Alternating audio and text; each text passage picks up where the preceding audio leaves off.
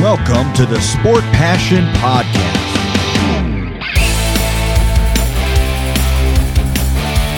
And here is your host, Lars Marendorf.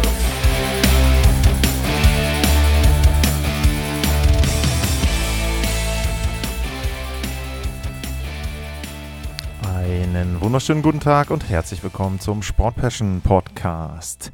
Und äh, willkommen in der zweiten Runde der NHL Playoffs.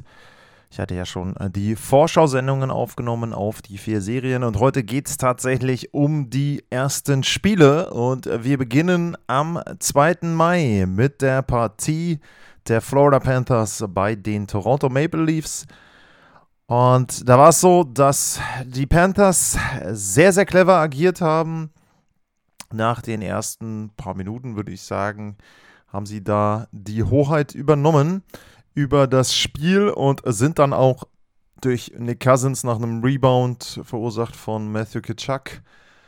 Nach einem Schuss von Kitschak kam der Rebound in Führung gegangen, haben das Ganze dann ausgebaut im zweiten Drittel, aber da war es dann so, dass Nice, der Rookie der Toronto Maple Leafs, direkt antworten konnte und quasi im direkten Gegenzug das 1 zu 2 erzielt hat. Das waren elf Sekunden nach dem 0 zu 2 von Sam Bennett.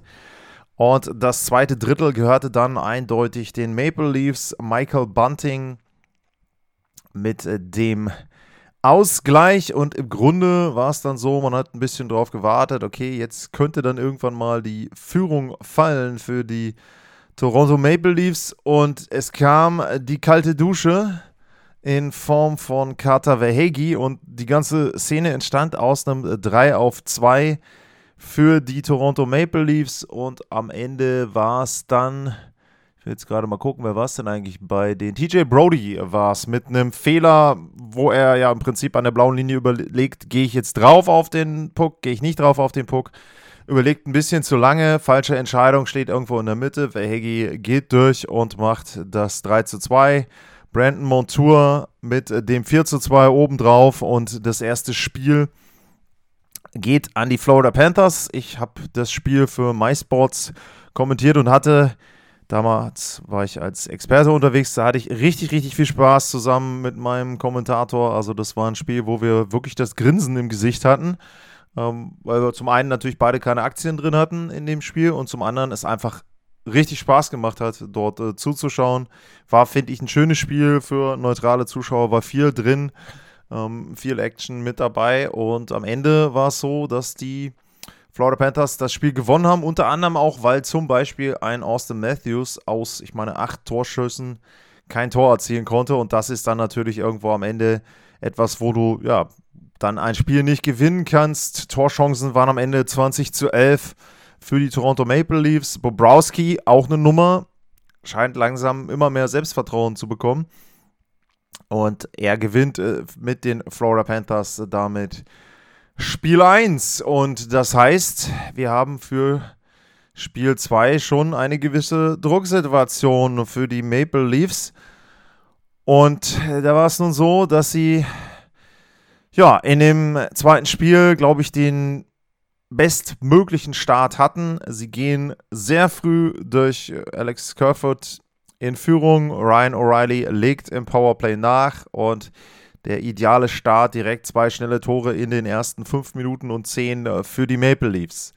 Schöner Pass dabei auch vorne Mitch Mana und es sieht so aus, als ob Toronto jetzt dann richtig gut reinkommt in die Partie und wahrscheinlich dann auf Ausgleich stellen kann in der Serie. Aber wie so häufig durch den Vorcheck kommen die Florida Panthers zum Anschlusstreffer.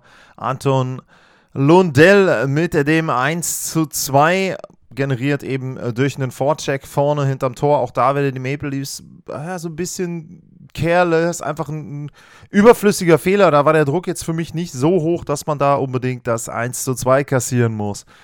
Gleiches gilt für den Ausgleich. Nur 19 Sekunden sind vorbei im zweiten Drittel und Barkov mit einem Tor, wo ich auch sage, Samsonov wird den wahrscheinlich gerne wieder haben wollen. Irgendwie wirkte das gar nicht so richtig wie ein gewollter Torschuss, also er ja, so, ich sage es mal, ein bisschen lustlos und ohne richtiges Tempo geht der Schuss da in Richtung Tor, ein bisschen verdeckt, glaube ich, aber trotzdem, äh, 19 Sekunden ist natürlich übel und direkt danach auch wieder Puckverlust. Matthews ist es dann.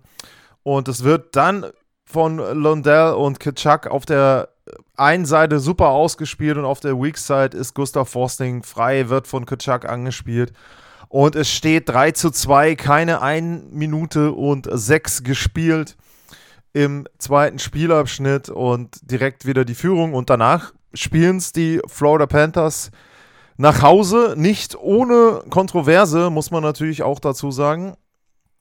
Und äh, die gab es in dem Spiel dann, äh, ja, vor allem in Persona Sam Bennett, der einmal nice griechisch-römisch umreißt und dem eine Gehirnerschütterung verpasst. Und äh, diese Gehirnerschütterung hat Folgen, denn die Spiele 3 und 4, die werden ohne den Rookie der Toronto Maple Leafs stattfinden. Also das ist da schon mal so, dass Matthew Nice da ja nicht mit dabei ist. Und das zweite war dann ein Cross-Check gegen den Kopfbereich von Michael Bunting. Jetzt muss man dazu sagen, gab ein paar Vergleiche von den Leafs-Fans, dass das dementsprechend würde, was Austin Matthews gemacht hat. Ich weiß gar nicht mehr, gegen wen das war. Äh, war, glaube ich, im Heritage Classic. Also so war es jetzt nicht, dass er da ähm, in der Form diesen Crosscheck angesetzt hat. Er ist halt einfach hoch, er rutscht ein bisschen an der Schulter ab. Ist ein Crosscheck in den Gesichtsbereich. Aber das ist für mich eine Szene, wo ich sagen muss, also der Crosscheck selber würde ich jetzt erstmal fast handelsüblich, ist dann halt dumm gelaufen. Ist für mich, wenn man es so sieht, dann auch eine 5 plus Spieldauer. Was ich viel schlimmer finde an der Szene, ist, dass er sieht, okay, gut, gibt sowieso die Strafe. Und Michael Bunting liegt vor ihm auf, auf dem Boden und dann checkt er halt nochmal auf den Rücken drauf. Und spätestens da hätte ich doch als Schiedsrichter gesagt: Pass mal auf, mein Freund, äh, du hattest schon zwei Minuten für Cross-Checking, jetzt bekommst du fünf für Crosscheck, Roughing, whatever, geh duschen äh, und das Department of Player Safety kann sich das Ganze angucken. Das haben die auch gemacht, das Department of Player Safety. Die sind zu der großartigen Erkenntnis gekommen, für diese Szene 5000 Dollar Geldstrafe zu verteilen an Sam Bennett und für die andere Szene ging Nice gar nichts.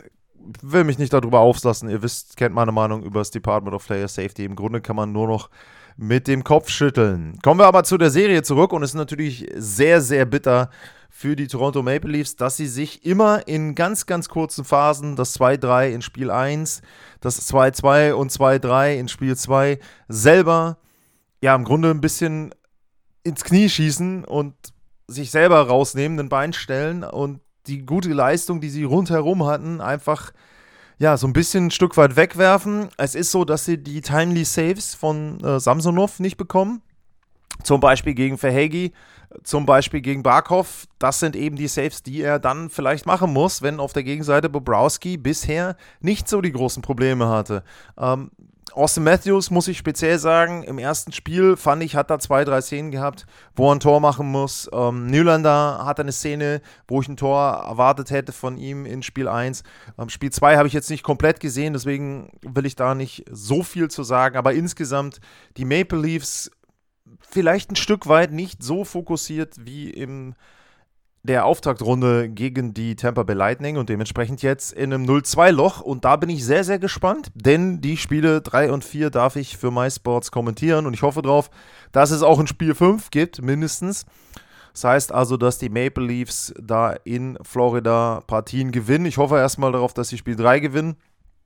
Und dann schauen wir mal, wie es in der vierten Partie weitergeht. Und wir gehen dann auch entsprechend in die nächste Serie rein und das ist die zwischen den Dallas Stars und den Seattle Kraken. Und für Dallas gab es gute Nachrichten. Zu Spiel 1 kehrte Joe Pawelski wieder zurück. Und das sollte sich nach nicht einmal zweieinhalb Minuten auf dem Scoresheet bemerkbar machen. Pawelski mit seinem ersten Tor in den Playoffs und dem 1 zu 0 für die Dallas Stars. Dann nach einem guten Vorcheck Jaden Schwartz mit dem Ausgleich für die Seattle Kraken und quasi postwendend wieder Joe Pavelski in dem Fall mit einem Textbook-Abfälscher war es, meine ich. Und dem 2 zu 1 nach knapp der Hälfte des ersten Spielabschnitts. Ja, und dann gab es innerhalb von 52 Sekunden drei Tore und alle drei fielen für die Seattle Kraken. Justin Schultz, Oliver Bjorkstrand und Jordan Everly. Und plötzlich führte die NHL-Franchise aus Washington mit äh, zwei Toren und die Dallas Stars haben genau das erfahren, was auch die Colorado Avalanche erfahren hat. Das Vorchecking ist gut, es können zig Spieler treffen. Bei den Seattle Kraken waren ja jetzt bei vier Toren auch schon wieder vier Akteure. Und Dallas hatte dann wirklich Mühe, sich wieder reinzuarbeiten in die Partie. Das gelang dann erst im Schlussabschnitt, aber da war es immer noch Joe Pawelski, der sie da am Leben gehalten hat. Das äh, 3 zu 4 war ein Rebound, meine ich. Das 4 zu 4 ein sensationelles Tor, wo er quasi aus der Luft den Puck dann abfälscht mit dem ja, mit dem, mit dem Stock selber, also nicht vorne mit der Kelle, sondern mit dem Stock. Und äh, da dann eben das 4 zu 4 erzielt. Es geht in die Verlängerung und in der Verlängerung gibt es dann ein Pinball-Tor und das Pinball-Tor erzielt Janni Gord und damit fünf Spieler von Seattle mit einem Tor bei fünf oder fünf verschiedene Torschützen, so muss man sagen. Und damit die Seattle Kraken direkt mal das Heimrecht geklaut, so wie in der ersten Runde und wieder in Overtime gewonnen. Damit also der Druck in Partie 2, dementsprechend direkt mal bei den Dallas Stars und da war es dann so, dass diesmal jemand anders getroffen hat. White Johnston, der Rookie, mit dem 1 zu 0. Evgeny Dadonov mit einem Wraparound, der letztlich dann im Tor war. Und dem 2 zu 0. Aber wieder Cartier für die, äh, äh, für die Seattle Kraken mit einer trockenen Antwort, das 1 zu 2. Also es ist immer so, die Seattle Kraken sind nie raus. Die sind immer wieder in der Lage, auch ein Tor zu machen. Also wirklich Hut ab. Die geben sich nicht auf.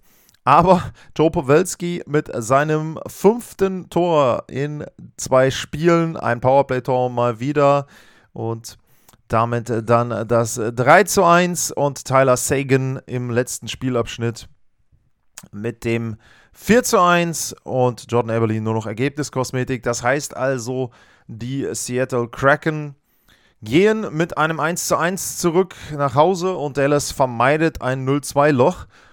Und die Serie verspricht wirklich richtig offen zu sein. Philipp Grubauer auch wieder mit einigen guten Saves, auch vor allem in Spiel 1. Da gab es eine Szene, wo es, glaube ich, wäre 3-1 gewesen oder wieder das 3-2 für, für Dallas. Und anstatt, nee, ich glaube, es wäre 3-1 gewesen, genau. Und anstatt 3-1 steht es dann drüben 2-2. Zehn Sekunden später steht es 3-2. Also Philipp Grubauer, Wahnsinns-Playoff bisher, riesen, riesen Lob da und ja, es ist im Grunde das Spiel, was man erwarten konnte. Bei den Dallas Stars sind es die Stars in Persona, im Moment vor allem Joe Pawelski.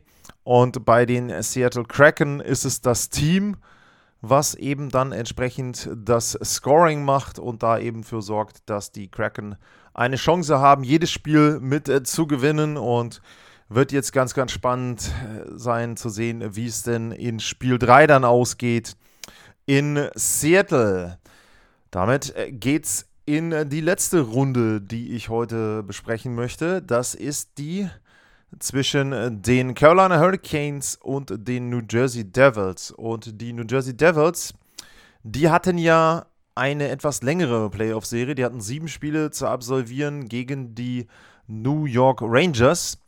Und in Spiel 1 hatte man das Gefühl, das wirkt sich sehr, sehr aus. Es war ein eindeutiger Sieg der Carolina Hurricanes und das Ganze lässt sich vor allem daran ableiten, wie der erste Spielabschnitt gelaufen ist. Das war ein Spielabschnitt, in dem die New Jersey Devils einen einzigen, in Anführungsstrichen, Torschuss hatten. Und dieser Torschuss war im Grunde ein Dump-In, der ja, dann irgendwo auf dem Tor landete. Ansonsten hat man nur Carolina gesehen. Das war also wirklich Wahnsinn, wie die, die New Jersey Devils da richtig schön hergespielt haben. Sie haben sie aber nicht nur hergespielt, äh, sondern sie haben auch Tore gemacht. Brad Pesci und Seth Jarvis waren die beiden, die das 1-0 und das 2-0 erzielt haben. Und dann war im zweiten Spielabschnitt direkt mal Schluss für Akira Schmidt. Jasperi Kotkaniemi mit dem 3 0 nach 1,55. Dann gab es eine ganz kurze Phase im Spiel, muss ich echt sagen, wo es so ein bisschen so wirkte, als ob New Jersey jetzt reinkommen könnte in die Partie. Da haben sie dann auch das 1 zu 3 erzielt in Persona von Nathan Bastian. Und mit dem Ergebnis ging es dann auch in den Schlussabschnitt hinein. Aber da war es dann schon wieder so, dass es im Grunde die Carolina Hurricanes waren, die das Spiel dort bestimmt haben.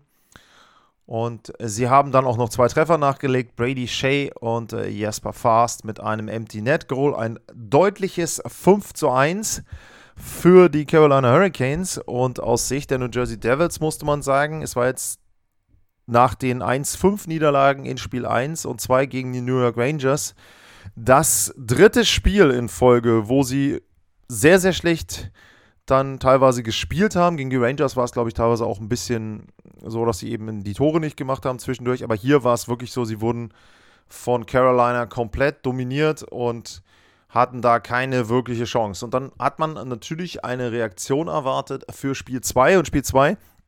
Das durfte ich heute Morgen äh, kommentieren, wieder für MySports. Und da ist es so gewesen, dass die New Jersey Devils einfach einen besseren ersten Spielabschnitt hatten. Das kann man nicht anders sagen. Am Ende stand auf der Statistik 6 zu 4 Torchancen. Ähm, das habe ich jetzt nicht ganz so gesehen. Also am Ende würde ich dann eher sagen, war es auch ausgeglichen. Aber es war auf jeden Fall so, sie waren nicht mehr so chancenlos wie noch in Spiel 1. Und da hatte man schon das Gefühl, okay, jetzt sehen wir eben die Serie, die man auch erwartet hat. Es wird jetzt eine offene Serie und ja, dann knappe Partien und beide können die Partien gewinnen. Aber das war etwas anders. Also gefühlt wirkte es so, in Spiel 1 haben die Carolina Hurricanes das erste Drittel dominiert, in Spiel 2 haben sie das zweite Drittel dominiert. Und da war es dann so, dass sie direkt mal in Führung gegangen sind. Jesperi Kotkaniemi mit dem 1 zu 0 im Powerplay. Er legte selber direkt nach, knapp zwei Minuten später das 2 zu 0. Und dann habe ich irgendwann gesagt, okay, mit dem 0-2 ist New Jersey zu diesem Zeitpunkt ganz gut bedient. Akira Schmidt auch mit ein paar Paraden. Aber gegen Ende des Drittels haben dann Jordan Stahl und Martin Netschers nochmal nachgelegt und es stand 4 zu 0 nach dem zweiten Spielabschnitt und Akira Schmidt ist rausgegangen und wurde ausgetauscht gegen Vitek Vanacek. Und bei dem muss man ganz ehrlich sagen, die letzten fünf Spiele sind mega interessant. Um, ähm, er hatte einen Shutout. Er ist in Spiel 6 ausgewechselt worden. Er hatte in Spiel 7 gegen die Rangers einen Shutout. Er ist im ersten Spiel rausgenommen worden und er ist im zweiten Spiel rausgenommen worden von Lindy Ruff. Also komplett durchwachsene Leistungen und ich habe es dann auch während des Kommentars gesagt, für mich ist jetzt aus Sicht der New Jersey Devils natürlich die Frage, äh, wer spielt in Spiel 3 und meiner Meinung nach hätte man nur äh, oder kann man eigentlich nur die Idee bekommen, dass Vanacek ähm, in Spiel 3 jetzt spielt. Nur der letzte Spielabschnitt dann von Spiel 2, der lief so, dass die äh, New Jersey Devils eigentlich nochmal ganz gut reingekommen sind in das Spiel, auch dann ein Tor gemacht haben durch Miles Wood. Und da war so eine Phase, wo ich dann so ein bisschen das Gefühl habe, okay, wenn jetzt, wenn sie jetzt nochmal das 2-4 machen, ne, da sie hatten dann auch zwei, drei Torchancen, wo man sagen konnte, okay, ähm, wenn sie das Tor jetzt machen, dann ist nochmal richtig was drin hier, aber stattdessen haben sie sich dann hinten nochmal zwei Tore gefangen und zwar nicht zwei Empty Net Goals, sondern zwei normale Tore. Und da muss ich dann auch sagen, ist natürlich für den Toyota, der reinkommt, auch nicht gut, wenn du dann ein Drittel absolvierst und kriegst aber trotzdem auch nochmal selber zwei rein. Also das ist schon psychologisch auch gefährlich, wenn dann beide Torhüter viele Tore kassieren. Da wird es dann schwierig für Lindy Ruff, sich da entsprechend zu entscheiden. Also ja, muss man sehen, wie das jetzt in Spiel 3 läuft, was bei New Jersey einfach äh, zu sagen ist.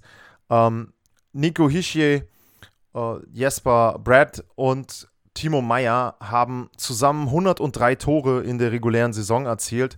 Die haben zusammen im Moment ein einziges Tor. Timo Meyer hat Spiel 1 auch noch ausgesetzt, habe ich gar nicht erwähnt, ähm, nach dem Check von Jacob Truber.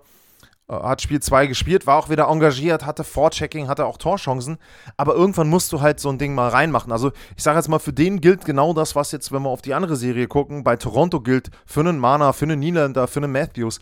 Es ist vollkommen egal, ob sie vorchecken oder ob sie gut arbeiten oder nicht. Irgendwann müssen sie auch treffen. Also ne, überspitzt gesagt, natürlich, klar ist es wichtig, dass sie mit dazu beitragen und dass sie auch den Mannschaftskollegen Chancen und Tore ermöglichen. Aber sie müssen auch irgendwann mal selber die Treffer erzielen oder zumindest eine Vorlage, einen Rebound generieren. Das passiert nicht und das ist ein riesen, riesen Problem. Einmal für Toronto, aber jetzt, wenn wir zurückkommen zu der Serie, eben dann auch für die New Jersey Devils. Und da wird es ganz, ganz schwer. Bei den Carolina Hurricanes, wie gesagt, die haben für mich riesige Lücken in der Offensive, weil sie ihre besten Spieler dort äh, nicht haben, weil ein Svechnikov fehlt, weil ein to äh, Toivo Terravainen fehlt, äh, weil ein Max Pacioretty fehlt, aber Trotzdem sind sie in der Lage, diese Spiele zu gewinnen, speziell zu Hause extrem schwer zu spielen. Jetzt haben sie mit Kotkaniemi einen gehabt, der hat zwei Tore gemacht. Jordan Stahl hat sein erstes Tor gemacht. Martinuk hat sein erstes Tor gemacht. In der äh, in dem Spiel vorher haben die zwei Verteidiger, Pesci, äh, Brady Shea getroffen. Also es ist wirklich so, dass bei Carolina, das ist ja dann auch immer dieses Psychologische, wenn du elf Tore schießt und viele verschiedene Torschützen hast, dann ist das super gut für deine Mannschaft, weil ein Sebastian Aho, der brauchte kein Selbstvertrauen, der hat das. Aber einen Kotkaniemi, wie gesagt, einen Stahl, Netschers, alle, die da jetzt getroffen haben in den beiden Partien, die gehen mit ein bisschen mehr Selbstvertrauen in die anderen Spiele rein jetzt. Und das hilft natürlich ungemein. Und ich glaube, das wird richtig, richtig schwer für die New Jersey Devils. Ich habe echt gedacht, dass die da besser reinkommen in die Serie, dass sie gelernt haben, speziell aus den ersten beiden Partien gegen die New York Rangers. Da haben sie sogar die Spiele zu Hause verloren. Da war es vielleicht auch so, dass ein Stück weit der Druck nicht so ganz da war, weil man gesagt hat, okay, die Rangers sind vielleicht doch Favorit, obwohl sie der Lower Seed waren. Aber jetzt, also das ist wirklich gefährlich, gefährlich für mich, was da passiert. Und ja, gucken wir mal, äh, was dabei rauskommt und wie die New Jersey Devils in Spiel 3 reagieren und wie sie dann entsprechend vielleicht zumindest mal ein fünftes Spiel erstmal erzwingen können. Und dann muss man sehen, ob sie da die Serie länger am Leben halten können.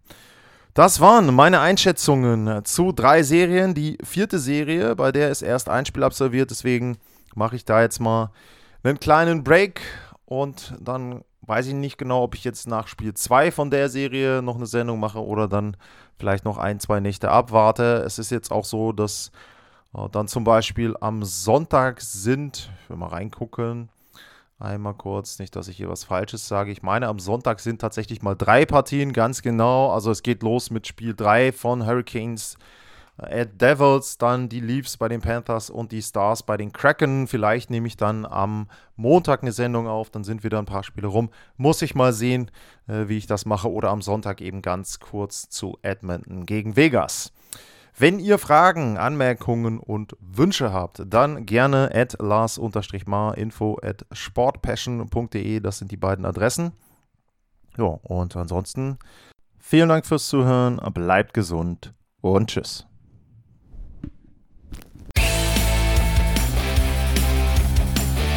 Sportliche Grüße. Das war's, euer Lars.